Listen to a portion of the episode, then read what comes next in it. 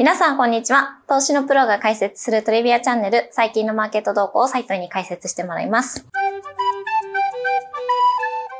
今日撮影日が2月2日金曜日の午前中になりますけど、ちょっと2週間ぐらいね、空いてしまって、そうですね。2月に今日から、はい、昨日からなってるんですけども、最近どうでしょうか？そんなにマクロ的な大きな動きっていうのはそんなになくて、はい、そんなにないと思ってて、うん、あの、金利の動きなんかも引き続き動いてはいるんだけども、うんまあずっとある話をね、あの、ペドのコミュニケーションとして、うん、まあちょっと高派なメッセージだみたいな感じで3月の利下げはないよね、みたいな話が、まあ、出ましたね。出てて、一方で金利は下がっちゃったんだよね、そこから。うんうんうん。年初で4.1%ぐらいあの10年債はあったんだけども、今3.9%切ったような8%台半ばとかで、うん、2、30ビップスぐらい、まあ結構金利は下がりましたと。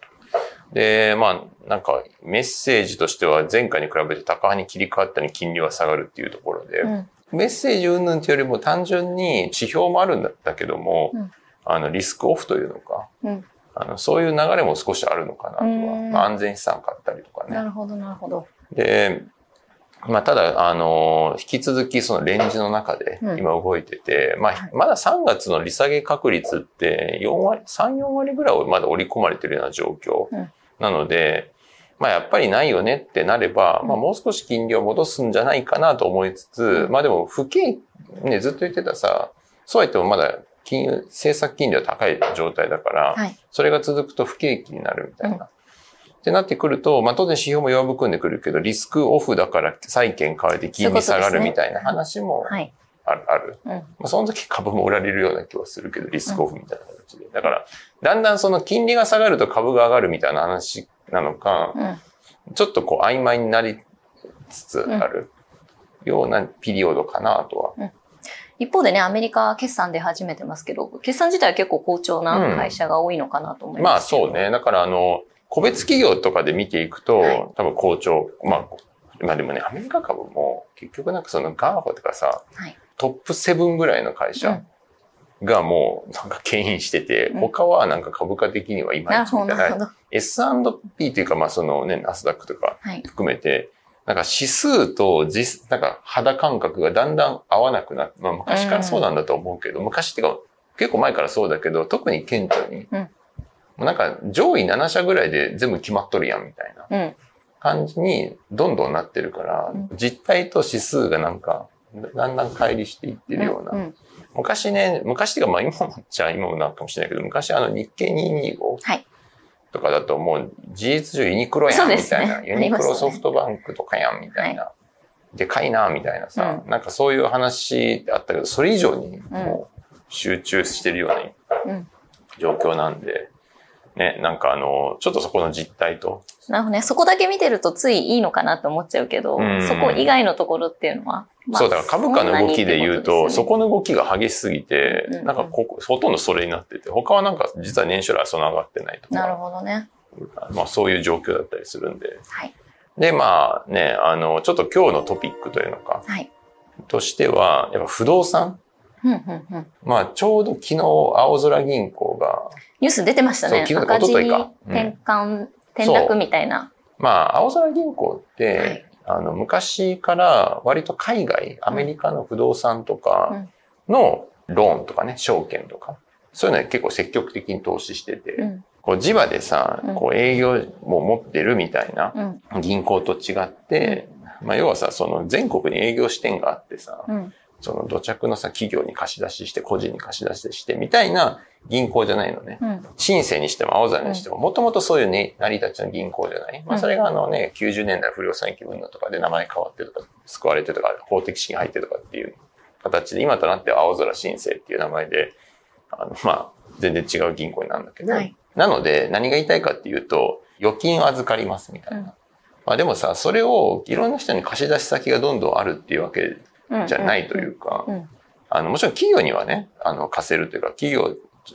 とかは付き合いもあるんだけども、普通のメガバンクとかさ、はい、あるいは大きな地銀とかね、うん、結構大きめの地銀とか、そういうところほどの、こうなんか土着のさ、こうコネクションがあるわけじゃないから、うん、単純なローンを出しますっていうよりも、まあそれもやるんだけども、プラスアルファちょっとこう特殊なものをやったりとか、うんあるいは海外のそういった、そっちのローンの方を出していったりとか、プロジェクトファイナンス力入れてます。そのメガバンクがあんまやってないようなことを。そう、まあやってるんだけど。ども、あの、よりそっちのウェイトが大きいというか、はいはい。まあ別にそれが悪いって話ではなくて、うんなんかこう、リスクリターンをしっかり、あの、加味しながら、うんほ他の人じゃやらないこと、逆にやらなくていい銀行も多いけど、やれないこととかをむしろ積極的にやったりとか。まあそういうのをやってて、なそういう、その一環ってわけじゃないけど、だからまあ、青空銀行って結構ね、もう10年以上前とか、から多分アメリカとかのそういったあの不動産関係のリスクを取って、はいあの不動産そのものを買うわけじゃないからね。うんそれのファンディング、ファイナンスとかね、うんまあ、あるいはそういったあの証券化商品でも持ったりとか、はい。で金利を、まあ、もらうと。うんで、青空って結構昔から、あの、まあ、公的資金の返済の時のスキームなんかもそうなんですけど、あの、結構配当しっかり払う会社。でしかも四半期ごとに払うとかね。うん。あの、ちょっと今はまたね、変わったけど、あの、当時は四半期ごとに払いますとか。はい。で、あの、すごいこう、なんていうのかな、こう、利回りの高い。いや、日本だとさ、金利なんかほとんど取れなくて、利材ほとんどないですみたいな。いや、だからもうもっと利回り取れると思う。で、リスクを抑えてとか。っていうのを、まあ、ずっとやってたところ。うんなので、あの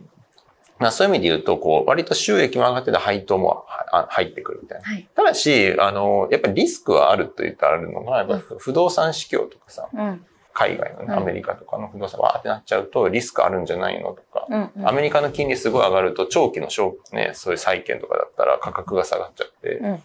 あの、まあ満期まで持てればいいけど、うん。あのね、資金繰り云々の事情で途中で売らなきゃいけないんだったとなった時にすごい割。うん。割安で売らされる。うん。そうするとそこで損が出るよねとか、そういうリスクはあるよねと言われてて、うん。まあ、ただそれってすぐ顕在化しないから、うんだから、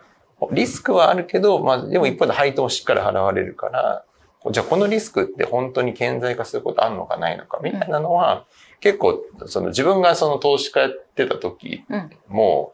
あの、なんか10年前ぐらいからこの話あったから、もう毎年毎年、いや、だから青空ユニークな銀行なで収益も出て配当もあるから、まあ正直ショートもしづらい。空売りなんかやっぱしづらいし、そんなのいつあるかわかんないから。そうですね。でその間さ、配当の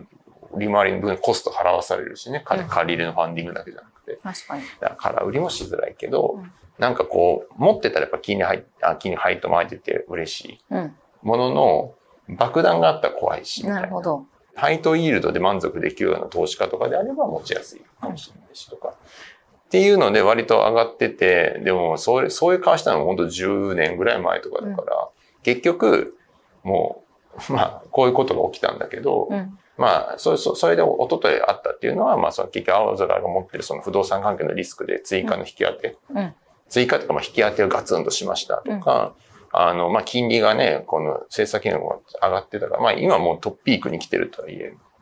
あの、この1、2年、数年で上がったんで、やっぱりその債券のそ評価うですね。を下げたりとか、はい。まあ、そういうので減損とかいろいろやって、うん結局は500億ぐらいうん引き当てたんだけど、利益がそうですね減ったのかな。なんで、当初230億ぐらいの黒字予定が280億ぐらいの赤字にうん。転落したってことで、ちょうどそうだね500億ぐらいですかね。で、まあね、配当も無配ですと。うん第三者期、第四者期、まあ無配ですみたいな。ななんかそういう話になってて、あ、やっぱりあったんだみたい じゃあ10年越しぐらいに、な。うん、まああったというよりも、はやっぱ環境変わると、それはこうなるっていうもんなんだな、みたいな。まあ別にあの、これ、正直ね、これが十分引き当ててるのかどうかってちょっとわかんないからあれだけど、まあ別にこれぐらいだったら別に青空がさ、傾くとかそういう話じゃないからね。はいなんか別にその爆弾っていう、どの、どういう意味の爆弾かにもよるけど、うん。というのも、この過去のあれで言うとさ、十分それ以上の利益上げてるはずだからね。うん。だからまあ、ただ、その、潮目が変わるタイミングっていうのはどうしてもこういう話ってちょっと出るよね、みたいな。うんでもそこを捉えて、もうその短期間だけでショートするって結構大変難しいです難しね。いね。っていうのも、配当コストだけでもさ、何、5、6%とかさ、払わされるわけだからね。なんで、あの、あーみたいな感じで、なん見見てた。うん見てたというか、まあ、一昨日思って。まあ、で、そこからね、銀行株と思いながら下がってるけど。はいで、あの、まあ、不動産市況、まあ、特に何がっていうと、オフィスうんが やっぱりアメリカ弱い。うん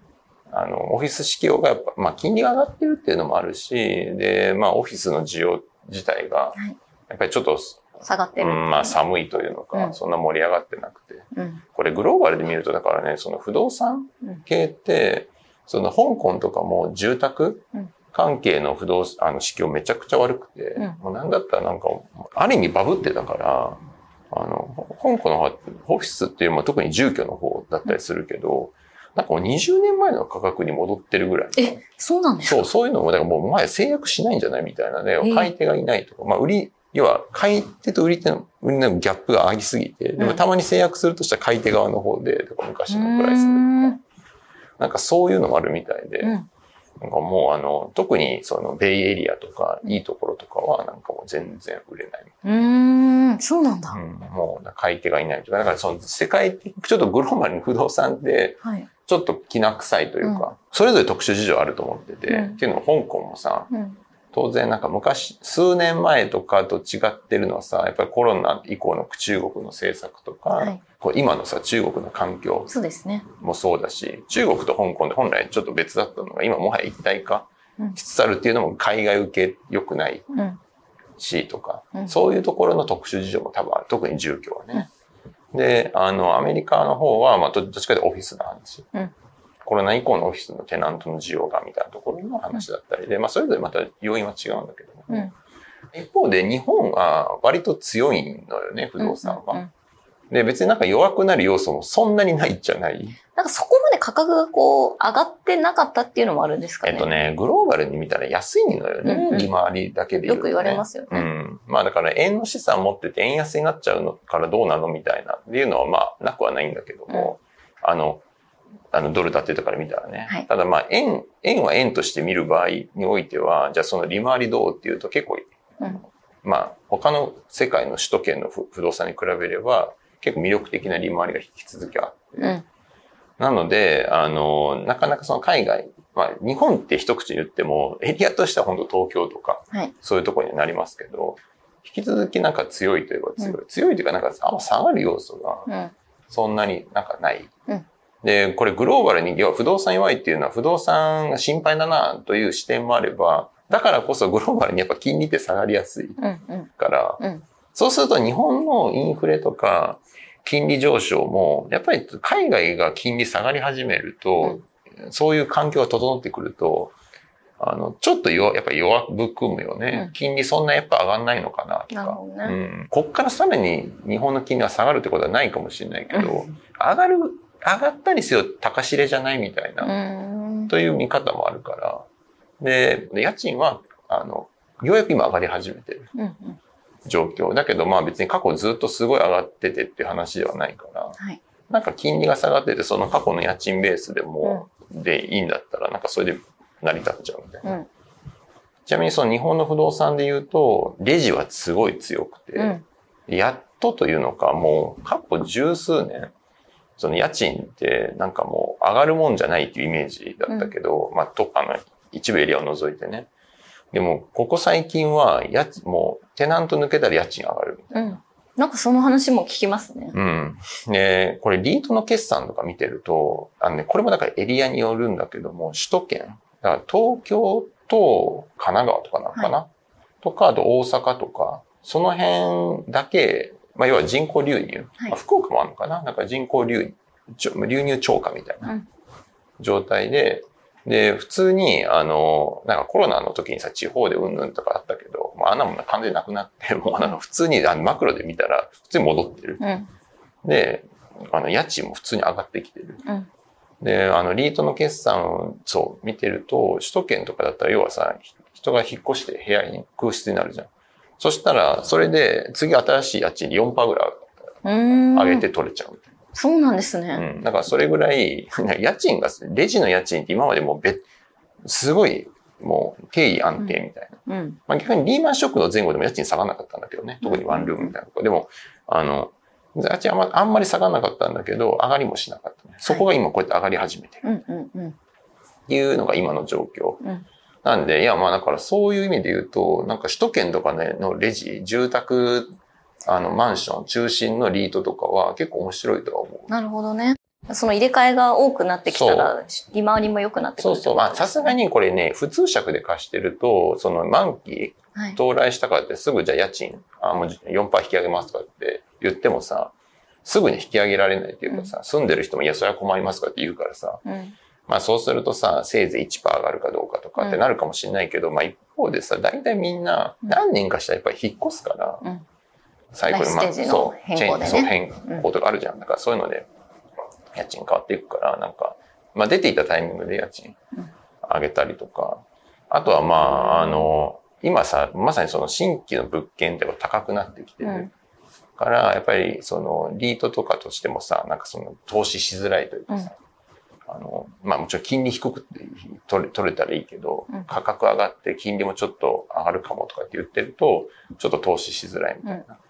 まあでも、あの、中古のマンションとかさ、中古とか今自分たちが持ってるマンションとかを、で出ていたタイミングでリノベーションしたら、結構いい家賃でさらに取れるとか、うん、なるほど。4%と言わず、なんかもう10%ぐらい家賃上げてもなんか入ってくるみたいな。うんうん。うん、そうすると、なんかそのわざわざ新しいマンションを買わずに、うん、自分が持ってるマンションに投資して、綺麗にして、家賃がテンポ上がったら、そっちの方が利回り、ね、そう、利回りいいじゃんみたいな。費用対効果いいなみたいな。っ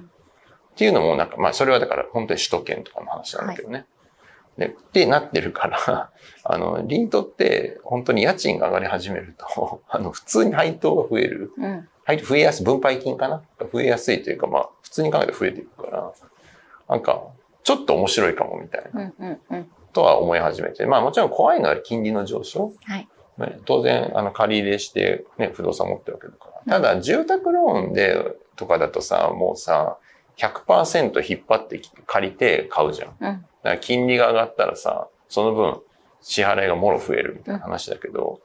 まあ、リートとかってさ、100%借りて買ってるわけじゃなくて、まあ半分ぐらいなのね、イメージ。うん100億の不動産買いますって言ったら50億ぐらい借り入れて買いますだから、うん、50億部分の金利がちょっと上がっても、そもそも100億の不動産の家賃収入がさ、うん、まあ4%、5%上がるんだったら、そっちの方が全然でかい話になってくるのね。だから、あの、差し引き金利の上昇とかよりも、家賃の上昇の方が大きくて、うん、結局手残りの利益は増えやすい。うん、ので、あの、ちょっとそういう意味でも気には、うん、